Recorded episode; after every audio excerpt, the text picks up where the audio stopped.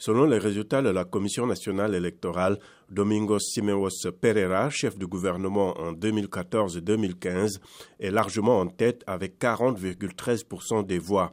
Il est suivi de Umaru Sissoko Mbalo, premier ministre entre 2016 et 2018, qui a obtenu 27,67% des suffrages. Ce sont deux produits du système qui sont donc appelés à concourir à la succession du président José Mario Vaz. M. Pereira est le candidat du PAIGC, parti historique et majoritaire au Parlement, alors que M. Mbalo est allé aux élections sous les couleurs du MADEM, une dissidence du PAIGC. Le président Vaz est à couteau tiré avec M. Pereira, qu'il avait limogé en 2015 de son poste de Premier ministre.